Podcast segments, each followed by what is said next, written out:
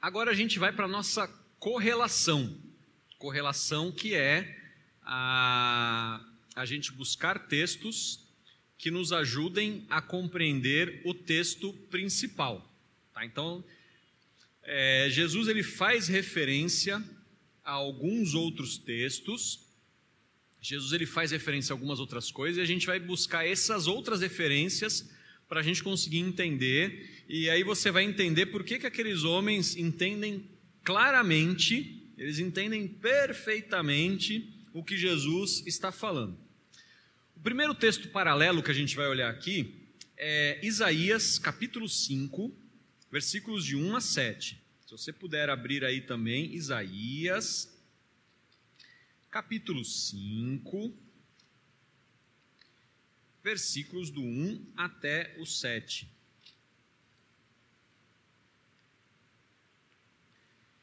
Que na verdade a parábola que Jesus conta é uma, digamos assim, reinterpretação deste texto de Isaías. Então, Isaías 5, do 1 ao 7, fala assim: Cantarei ao meu amado o seu cântico a respeito da sua vinha. O meu amado teve uma vinha numa colina fértil ele cavou a terra, tirou as pedras e plantou as melhores mudas de videira. No meio da vinha, ele construiu uma torre e fez também um lagar. Ele esperava que essas uvas boas, ele esperava que desse uvas boas, mas deu uvas bravas. E agora, ó moradores de Jerusalém e homens de Judá, peço que julguem entre mim e a minha vinha. Que mais se podia fazer à minha vinha que eu não lhe tenha feito? E como esperando eu que desse uvas boas, veia produzir uvas bravas? E agora lhes darei a conhecer o que pretendo fazer com a minha vinha. Vou tirar a cerca que está ao redor, para que, para que a vinha sirva de pasto. Derrubarei o seu muro, para que ela seja pisoteada. Farei dela um lugar abandonado. Não será podada nem cavada mas crescerão nela espinheiros e ervas daninhas. Também darei ordem às nuvens, para que não derramem chuva sobre ela.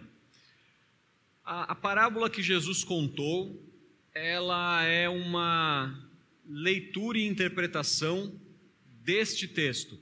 E a, as palavras, que não, não, nem cabe aqui a gente ficar explicando, mas as parábolas, os paralelos, os significados, é, elas estão juntos, são, são coisas muito parecidas. Então, para os estudiosos, Jesus está de fato recontando essa história. Tá?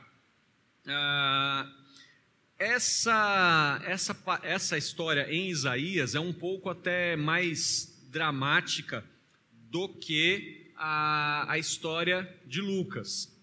Então ele está falando assim: olha, teve um homem que plantou uma uva, é um negócio muito bom, teve todo o cuidado, escolheu calmamente a cada semente, cada. A, escolheu cada, cada muda, escolheu calmamente. E ele esperava colher uvas boas, mas na verdade ele não conseguiu colher uvas boas, mas apenas uvas bravas. Ele ele escolheu algumas ele colheu coisas ruins. E aí ele fala assim: o que, que eu vou fazer? Ah, o que, que eu vou fazer?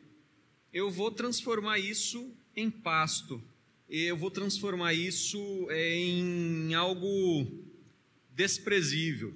Se a gente ler o 7 e o 8 também, desculpa, o 7, ele fala assim: Porque a vinha do Senhor dos Exércitos é a casa de Israel, e os homens de Judá são a planta preferida do Senhor. Agora veja qual é o problema em Israel e em Judá. Deus esperava retidão, mas eis aí a opressão. Esperava justiça, mas eis aí o clamor por causa da injustiça. Quais são as uvas boas que o Senhor esperava colher em Israel? Santidade e justiça.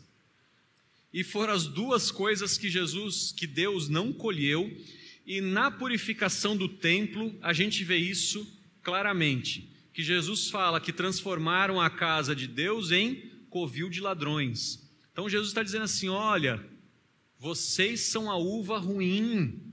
Deus não queria colher isso, mas é isso que Deus está colhendo: uvas ruins. Ah, Salmo 118, versículo 19 a 28. Salmo 118.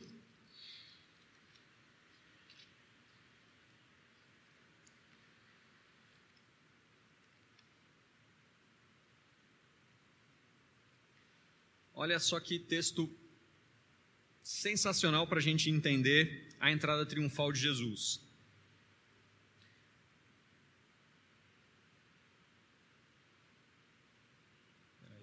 Isso, exatamente isso. Salmo 118, do 19 até o 28. Abram as portas da justiça para mim, entrarei por elas e darei graças ao Senhor. Essa é a porta do Senhor, por ela entrarão os justos. Então, todos os estudiosos dizem que quando o salmo se refere às portas, está se referindo à entrada triunfal de Jesus. E aí ele continua: Graças te dou, porque me escutaste e foste a minha salvação. A pedra que os construtores rejeitaram, esta veio a ser a pedra angular.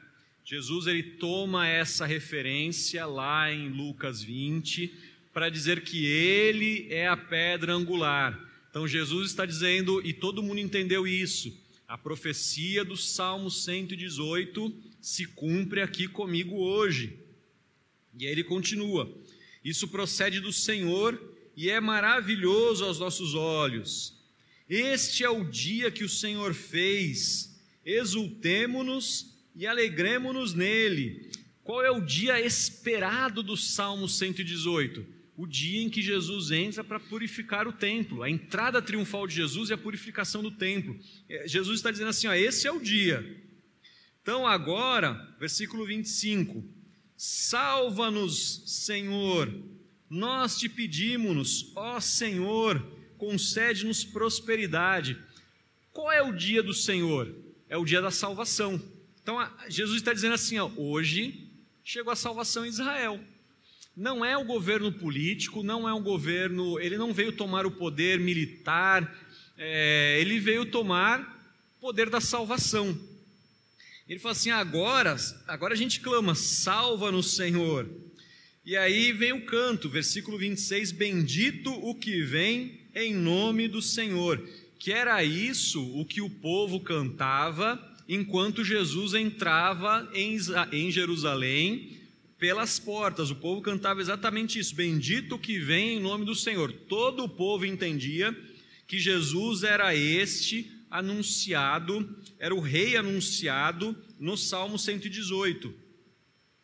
O Senhor é Deus, é no, ele é a nossa luz. Adornem a festa com ramos até as pontas do altar. Tu és o meu Deus, eu te louvarei. Tu és o meu Deus, eu te exaltarei. Dei graças ao Senhor porque ele é bom, porque a sua misericórdia dura para sempre. Qual era o, um outro temor dos, dos principais escribas, fariseus, sacerdotes, essa galera toda? A profecia do Salmo 118 estava se cumprindo em Jesus. Só que, claro, eles não acreditavam nisso. Aí eles vão dizer assim: olha, é, esse rapaz aí está tomando o lugar de uma grande figura.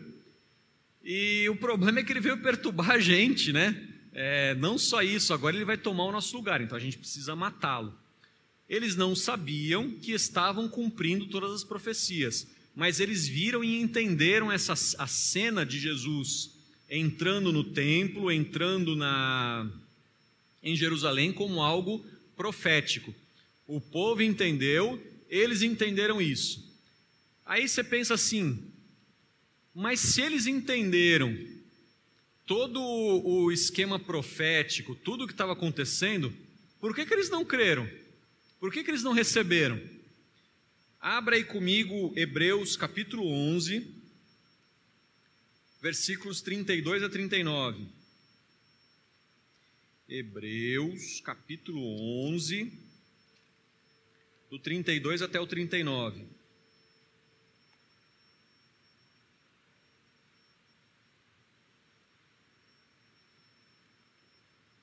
E quando não é o som, o barulho lá da, de lá é, é, é o do lavar rápido aqui do lado. Tá bom, tá bom. Ou os dois juntos, né? Ou agora é os dois. Hebreus 11, 32 a 39. Diz assim: E que mais direi?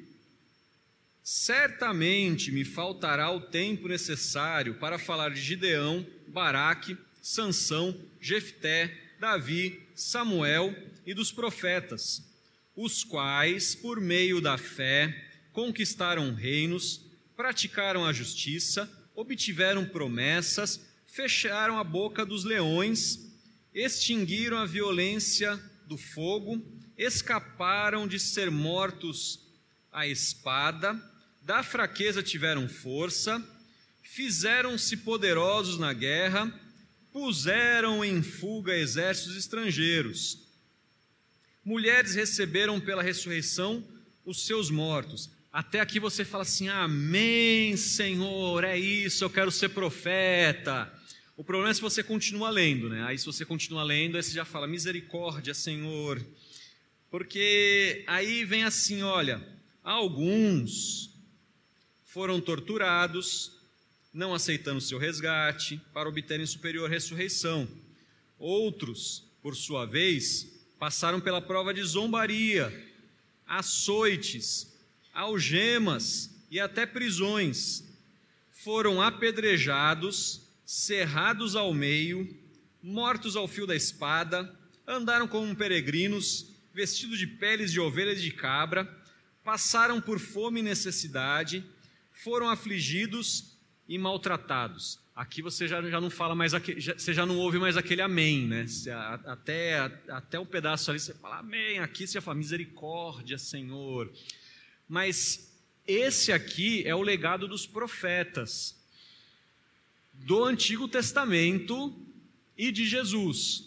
Porque Jesus, quando ele conta essa parábola, ele, ele está falando do seu ministério profético também, porque Jesus teve três ministérios e um dos seus ministérios era profecia. Ele, Jesus está dizendo assim: Eu não sou melhor do que os outros profetas, porque assim como os três primeiros casos, eles foram mortos, espancados, é, foram humilhados, mesmo eu sendo o filho da, do nobre, eu também vou ser morto, porque essa é a linhagem dos profetas. É assim que agiram os sacerdotes, os reis, os homens importantes em Israel, e é assim que vocês vão agir também comigo, e assim foi. Quando você pergunta assim: "Ah, mas por que que aqueles homens não creram?" Porque eles eram assim, e aqueles que são da mentira, é muito difícil que eles consigam acreditar e aceitar a verdade. Então aqueles homens eles mataram Jesus, porque é assim, foi assim com os outros profetas e foi assim com Jesus também.